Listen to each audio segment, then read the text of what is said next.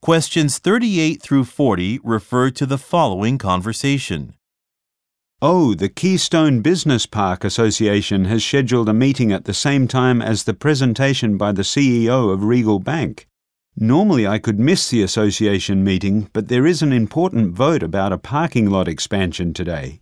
I think it would be a mistake to miss the CEO's visit. Do you think they'd let you send your vote through me? My schedule is open at that time. Hmm, I'm not so sure. I should call the association's president right away and ask him about it. He's the only one who can approve such a request.